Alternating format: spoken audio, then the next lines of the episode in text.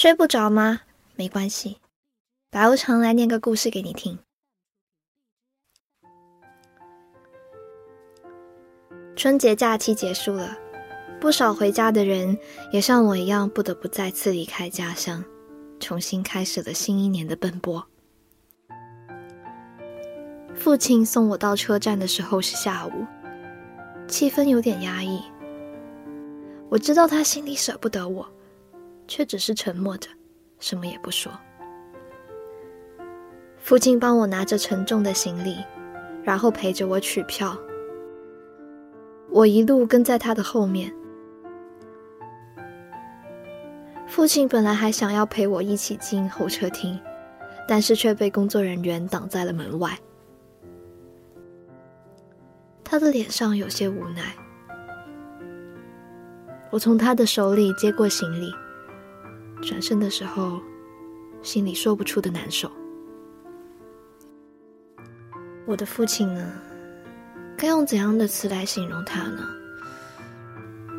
他是我的超人，也是我的英雄。小时候的我，总是觉得他是无所不能的。父亲会把我高高的举起，整个房间都充满了我欢快的笑声。他会在我睡前给我讲各式各样的故事，我怀疑他肚子里是不是藏了一本厚厚的故事书。他每次都会在我们一起看抗日剧的时候告诉我哪个是好人，哪个是大反派，让我崇拜的五体投地。他还会在我学骑自行车的时候扶住后座，也会在我练习舞蹈动作的时候稳稳地托住我的腰，让我知道，只要他在身后就不怕跌倒。那时的我，心里崇拜着我的英雄。觉得他是这个世上最厉害的存在。然而后来我也知道，当一个英雄也并不容易。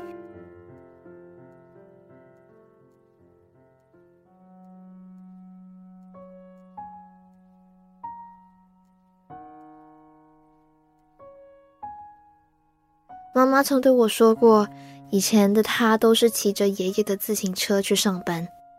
也会经常骑着车带妈妈去约会。后来，自行车变成了摩托车，摩托车后座上的人也从一个变成了两个，多了一个我。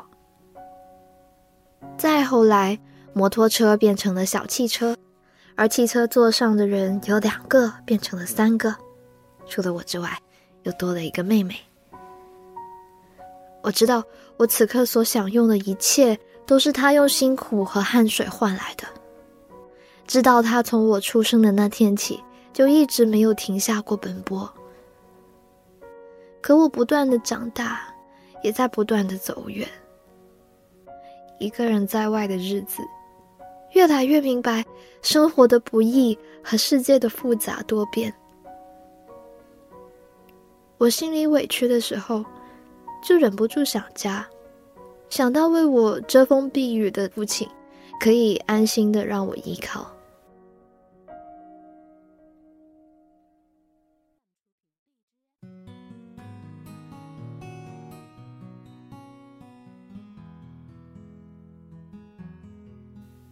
妈妈常在晚上跟我聊天，有一次和她视频的时候，父亲刚好在家。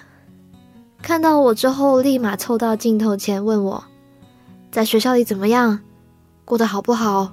有没有想家呀？”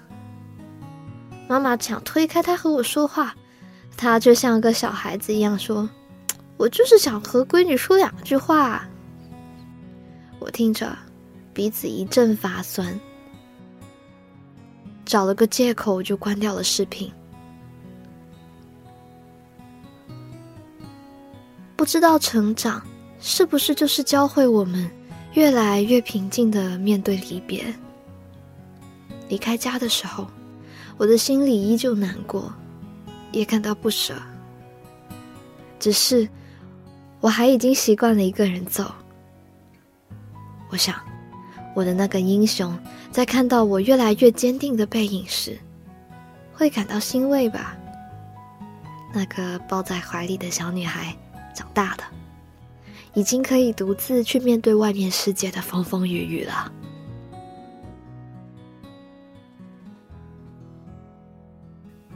可我知道，不论我长到多大，走得多远，父亲都是我心中那个可以为我遮蔽风雨、阻挡一切烦恼的英雄。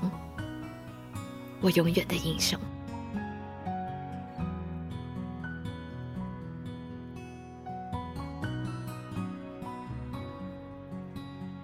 今晚的故事念完了。你有没有想起你的父亲呀？话说，你的父亲是一个怎样的人呢？或许他不会说很煽情的话，也不会说很想念你。或许他偶尔有些严厉，有些严肃，但他总是会问你什么时候回家。在刚学会发语音消息的时候，冲着手机一遍遍喊你的小名。好像大多数人的父亲都是这样，虽然每次表达情感都很含蓄，但是他们内心一定是很爱自己的儿女。记得有空的时候就给老人家打个电话，告诉他你想他了。嗯，好了，今天的睡不着电台就到这里了。还可以在哪里找到我呢？嗯，微信公众号的话。可以去搜“白无常白总”，在这个公众号上回复“晚安”，就可以捉到一只白无常。每天晚上更新一段微信语音哦，快去试试看。晚安。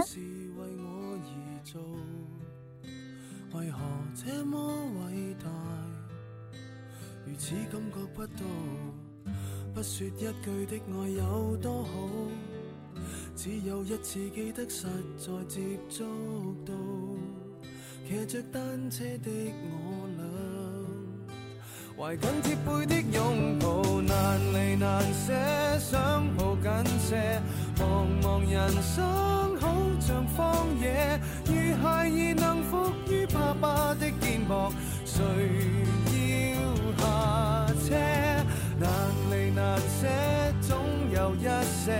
常情如此不可推卸，任世间再冷酷，想起这单车，还有幸福可借。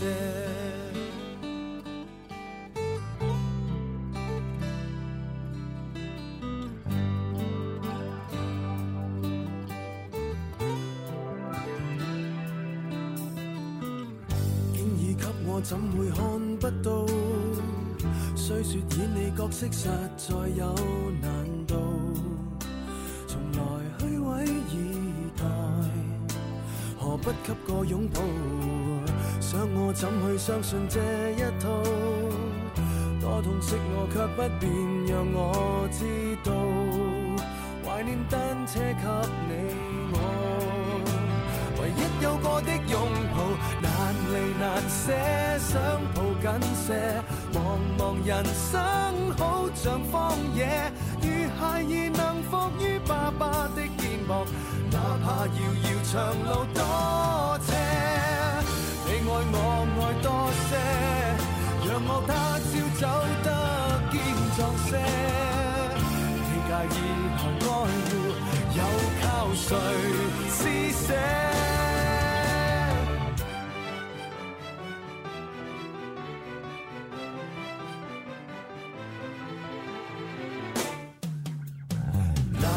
难舍，想抱紧些。茫茫人生好像荒野，如孩儿能伏于爸爸的肩膊，